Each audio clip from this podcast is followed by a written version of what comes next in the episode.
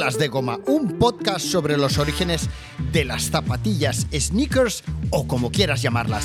La historia de las mejores zapatillas de running, basket y skate de la historia.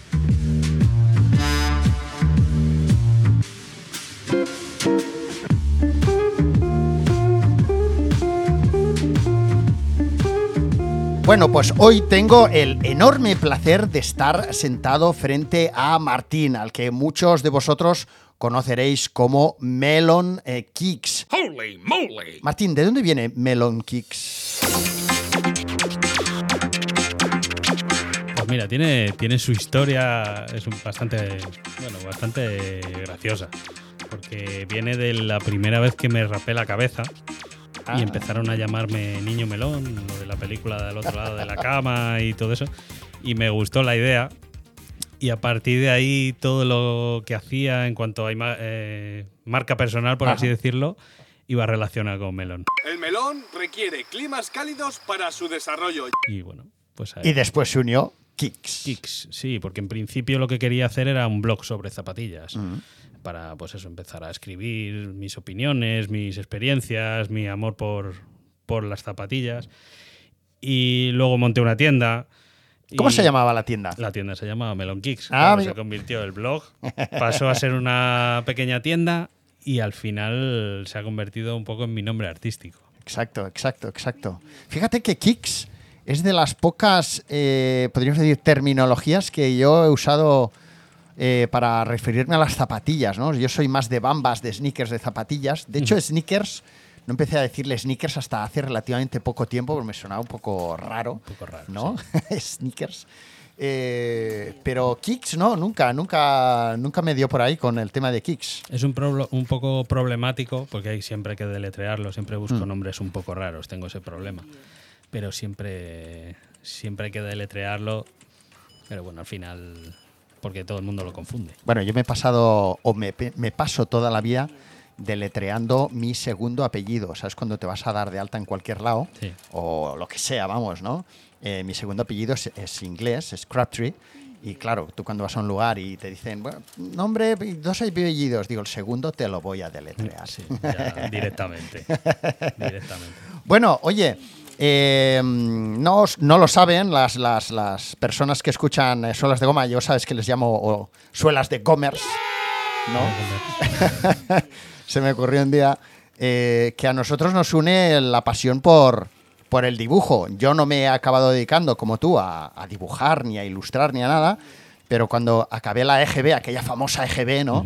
Eh, decidí, eh, también animado por mi padre, a, a apuntarme a una escuela de bellas artes, eh, donde, donde estudié pintura, etcétera, ¿no? La, la escuela más sana.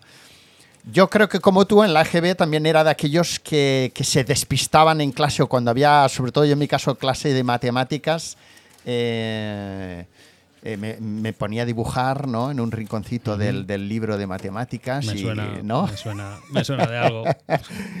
Qué bueno que, que el dibujo, ¿verdad? Eh, hace años eh, fuera algo como bastante inútil. O sea, si te dejabas al, de- al dibujo eras como... Sí, estabas perdiendo el tiempo, no estabas Sí, haciendo lo que tenías que hacer. Era como casi como decir que, que eras drogadicto, ¿no? Hmm. Porque- no, Dios mío, mi hijo se ha descarrilado. Eh, ¿cuál, cuál ha sido el proceso eh, tuyo, eh, Martín, que, que te ha llevado a, pues, a estar dibujando por, por afición? A, entiendo que lo primero que hiciste es empezar a dibujar. ¿Qué fue? ¿Jugadores de básquet o zapatillas? O, ¿cómo, cómo fue? ¿Qué fue antes, el básquet o las zapatillas? Yo creo que empe- empezó con el básquet, aunque va, va muy a la par, porque yo siempre, no sé, siempre he sentido algo raro por dentro con ciertos modelos de zapatillas, no con todos. Pero a mí las zapatillas siempre me han llamado muchísimo la atención y tenía como la necesidad de crear mis propios diseños. Luego, a mí el básquet siempre me ha gustado mucho, aunque yo siempre digo, me quedo un poco en la superficie. A mí me gusta el espectáculo, me gusta la imagen que tiene alrededor y, y tampoco soy súper entendido en temas de estadísticas, jugadas y todo eso. Yo me quedo un poco en la, en la corteza Hmm. de fuera. En lo divertido. En lo divertido, sí, a mí me gusta divertirme. Hay cosas que me aburren y, y prefiero, oye, Sí, sí, sí, obviarlas un poco. A mí me ha pasado eso eh, hace poco, igual me escucha y, ahora eh, una de las personas que conozco a la que también tuve la ocasión de entrevistar se llama Tocho, de, de Sabadell, donde yo resido. Pues bueno, es un coleccionista de zapatillas, no sé si te suena, Tocho Ujú. Style. Sí, la conozco además. Eh, bueno, un tío cojonudo. Eh, y hace poco pues me, me invitaron a jugar con ellos a baloncesto y tal. Yo hace mil años que no jugaba a baloncesto, entre comillas, serio, ¿no? Porque suelo ir mucho a callejear a mi, a mi bola, me gusta mucho ir a mi bola. Pero ellos estaban, sí, muy, muy claro, ellos eran de jugar eh, siempre en equipos y estaban muy con, eh, hazle esto, hazle la pantalla, tú ahora corta por aquí. Yo, aquello se me, o sea, se me escapaba, tío. O sea, era no, yo he venido a, a hacer mi entradita de flipado a la Sí, canasta sí, y claro. poco más. Yo ¿no? necesito tirarme las canastas de espaldas, son las mías. O sea, si no, no me aburro. Sí, tío, en fin. Bueno, oye, nada, tú empiezas a dibujar zapatillas, tal. Entiendo que empiezas a dibujar por las zapatillas que a lo mejor eh, verías que en revistas o cómo, porque claro, eh, ahora es muy fácil darle a Google y encontrar, pero eh, cuando tú empiezas a dibujar, ¿qué tendrías? No recuerdo, no recuerdo la edad porque yo siempre me recuerdo dibujando desde, bueno, desde, pequeño, pero, bueno. Sí, sí recuerdo para que Sí. el- se vea un poco lo distinta que era la época. Mm. Eh, yo me acuerdo hablando una conversación con amigos en el colegio. eh, mm, mira, pero si es que Jordan lleva unas Nike, porque no sabíamos de qué marca eran las Jordan hasta ese. as- eh, porque es que, claro. Mm. Hasta ese nivel, ¿no? hasta ese nivel. Claro, las Jordan no llevaban el swoosh. Entonces, o sea, es que la información no tiene nada que ver a la que hay ahora de la que teníamos entonces. Y claro, era, era un descubrimiento increíble cualquier cosa de ese tipo. Claro, es que lo digo porque, claro, en televisión imposible mm, eh, dibujar una zapatilla que vieras en televisión, lógicamente, porque además, eh, bueno, eh, no, había, no había posibilidad de parar, como ahora, por ejemplo, ¿no? Claro. Eh, en revistas podrían haber algún que otro anuncio en las Sí, revistas. yo recuerdo ¿no? que era una revista gigantes y aparecía una Jordan 4, la Bread, que Mm. se llama ahora. Antes eran las Jordan 4 negras, ahora son las Bread. Y, y descubrimos que eran Nike. O sea, Sí, sí, hasta, sí, hasta sí. ese punto. Pero sí. bueno, son historias bonitas también que yo creo que la- las generaciones de ahora en- no van a poder tener ese, ese tipo de no, experiencias. no, ni, ni lo van a. Al final, como cualquier otra cosa en la vida, ¿no? Si no has pasado por eso, lo has experimentado, no vas a saber. no si no has pasado hambre, no saber- vas a saber lo que es pasar hambre. Está claro. Eh, en fin, y como eso, mil ejemplos, ¿no? ¡Buenos días, vecino! ¡Eh, que te jodan! Sí, sí, que te jodan a ti también. Eh, pero bueno, en cualquier caso, tú empiezas a dibujar esas zapatillas que empezabas a ver, eh, pero ¿y en qué momento te da por ahí mm, de hacer lo que ha acabado siendo ahora, podríamos decir, eh, tu profesión o tu, Sí.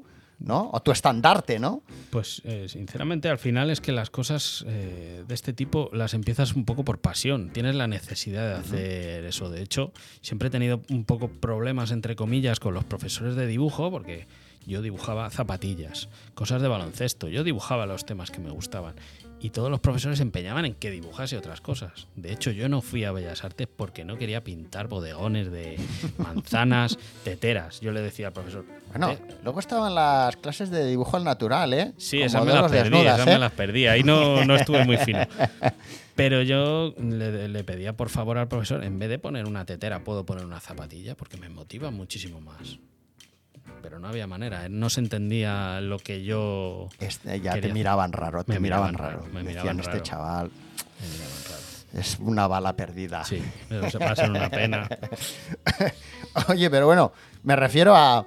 O sea, eh, años A, años A, el coger y de repente pintar. Ya no digo dibujar, pero pintar alguna zapatilla era en plan.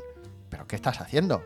Que, que estás estropeando las zapatillas. estropeando las Claro, o zapatillas. sea, la zapatilla no se puede pintar, ¿no? Entonces, eh, ¿en qué momento tú decides pintar algo? ¿Qué, qué fue lo primero que pintaste? ¿Fue algo en plan tus iniciales o fuiste más allá? No, yo, yo lo que hacía un poco era porque eh, en esa época tampoco conseguíamos tener el modelo que realmente queríamos. O Claro. sea, el, el dinero era limitado para gastártelo en zapatillas. Claro. Tus padres te podían matar si te gastabas en unas zapatillas 18.000 pesetas, Claro.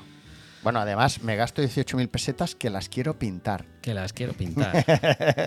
y entonces, como yo no tenía las zapatillas que realmente quería, Mm. las a los dos meses, bueno, a los dos meses ya me he pasado. Yo creo que a las dos o tres semanas estaba ya cansado de ellas y las empezaba un poco a, a intentar que se parecieran a las, a las zapatillas que realmente quería o a cambiarles, les cambiaba el color.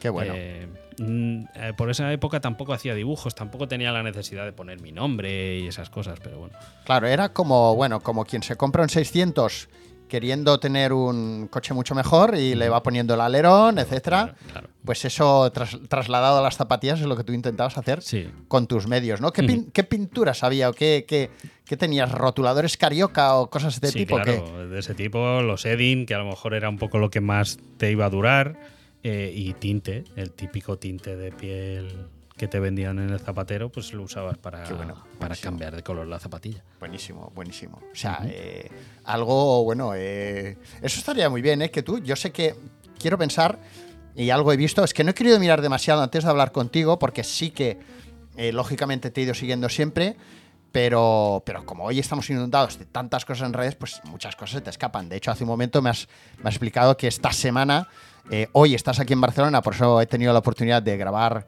contigo frente a frente. Vas a acudir a, a un evento de, de fútbol americano, ¿no? No, no lo digo mal Sí, sí. eh, donde vas a customizar un balón de fútbol americano, eh, pero has estado ahí en dos eventos. En fin, mm, me voy por las ramas. Yo quería decir que en estos workshops o talleres que seguramente has dado o has impartido incluso a través de YouTube, eh, tampoco estaría nada mal hacer un, un- mm, un regreso a aquellos materiales Aquellos originales, ¿no? Para decir, fijaros que con esto también se pueden hacer cosas, ¿no? Porque lo típico, si no tienes pasta o no tienes medios, bueno, pues puedes aprovechar lo que tengas, ¿no? De hecho, a mí me gusta mucho investigar en cuanto a materiales para hacer cosas, para a lo mejor con esta pintura se pinta más rápido o consigo este efecto, esto otro. Y hay un montón de materiales súper baratos que a lo mejor no te imaginas que se pueden usar para pintar unas zapatillas, porque luego le das un acabado y ya se queda algo duradero. Y sí que estaría, estaría chulo enseñar también a la gente que se pueden hacer, no es solo con la pintura específica, ¿sabes? Hay Ajá. cosas que se pueden hacer muy chulas con prácticamente con cosas que tenemos todos en casa. Sí, sí, sí. Ah, Yo recuerdo que en la Masana me gustaba mucho la técnica mixta, eh, que para los no eh, familiarizados, pues sería eh, no utilizar solo, en mi caso, óleo. para pintar un cuadro, un lienzo, ¿no? Sino también, pues, oye, tirabas, cola blanca, eh, Claro. eh, granos de no sé qué, tal, en fin. eh, a lo mejor con granos de café te empezaba a salir el color del grano del café. De hecho, ahora se tiñen mucho, ahora se ha puesto de moda que las zapatillas, antes queríamos quitarle el, el amarillento del paso Mm. de los años, ahora es un poco al revés. Hay una tendencia a envejecer las zapas y con café se tiñen las zapas y, y queda... Y queda, que- queda un- queda molón, muy ¿no? chulo. Queda muy chulo. Buenísimo. Bueno, oye, en fin, tú empiezas a, a pintar, a hacer aquellos primeros primeras customizaciones para que las zapas sean más molonas. ¿Recuerdas eh, qué zapas eran o no? ¿Qué modelos o qué, o qué marcas? ¿Eran Pues- J. Hyber o cosas así o no? No, yo, fíjate que nunca he tenido una J. Hyber. Hostia, yo no estoy seguro si las he tenido. Paredes sí. Que nunca he sabido cómo se dice, si Hyber o J. Hyber. Hostia, esa es buena. ¡Ey! ¿Te está gustando la intro de este episodio? Pues puedes escucharlo de principio a fin haciéndote suscriptor de Suelas de Goma en suelasdegoma.fm barra premium o descargarte tan solo este episodio mediante un pago único en suelasdegoma.gumroad.com suelasdegoma.gumroad.com Venga, tú dale al play que yo voy a seguir eh, creando episodios dedicados a la cultura sneaker, al running, al básquet, al skate, a las tiendas, al marketing deportivo.